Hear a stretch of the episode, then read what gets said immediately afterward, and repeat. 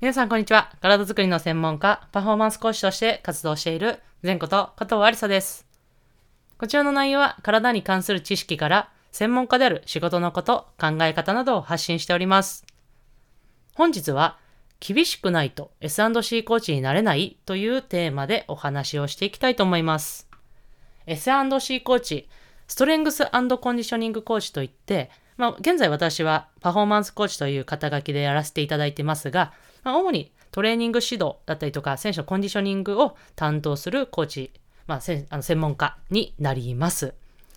で、今回お話しするテーマはですね、2018年に書かせていただいたコーチングクリニックという専門誌がありまして、その中にいろいろなストレングスコンディショニングコーチがこう連載記事で書いていたんですが、その中の一つに私が書かせていただいたきまして、その内容が主になっております。なので、ぜひね、このコーチングクリニックも合わせて読んでいただけると嬉しいです。はい。で、本題に入っていきますが、まあ、現在私がこう現場で指導する上で大切にしていることが、まあ、いくつかありまして、その2つをちょっとお話をしたいと思います。その1つがですね、選手と同じ目線に立つということを大切にしています。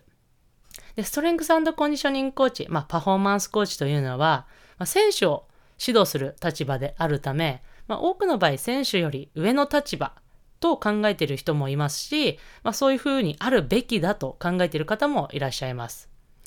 ただ、私は必ずしもそうである必要はないと考えていて、まあ、理由としてはですね、やっぱり選手と同じ目線に立つことによって、コミュニケーションがすごく取りやすくなるんですよね。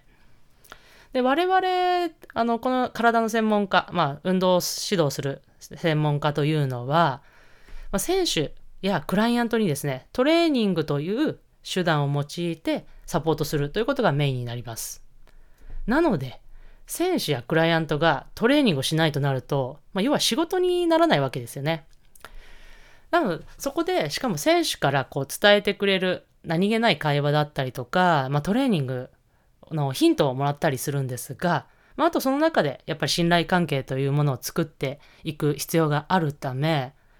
まあ、その選手によってやっぱり近寄りがたかったりとか、まあ、厳しくて、えー、題名にもありますが、厳しくて怖いみたいなストレングスコンディショニングパフォーマンス講師だったとしたら、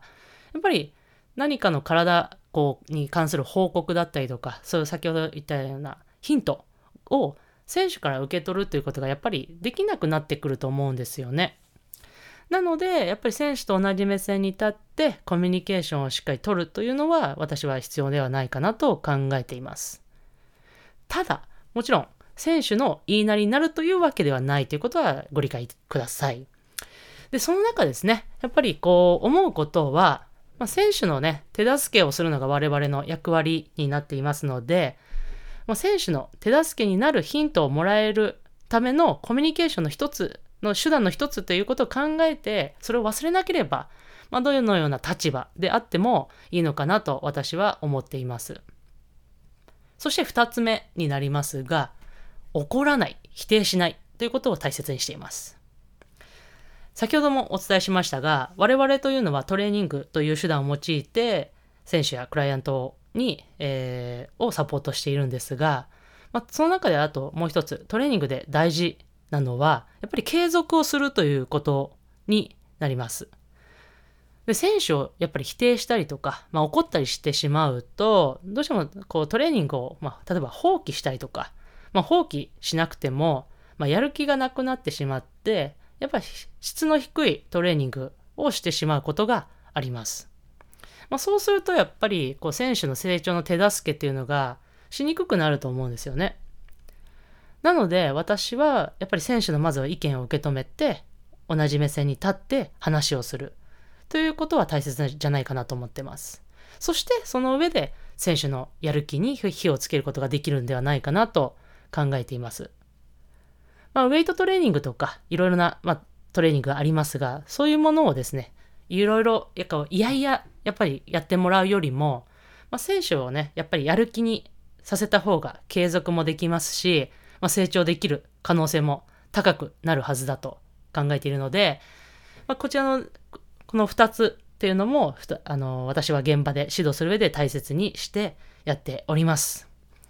まあ、という形で、このコーチングクリニックの内容から少し抜粋させていただいて、えー、私のコーチングの考えをお伝えさせていただきました。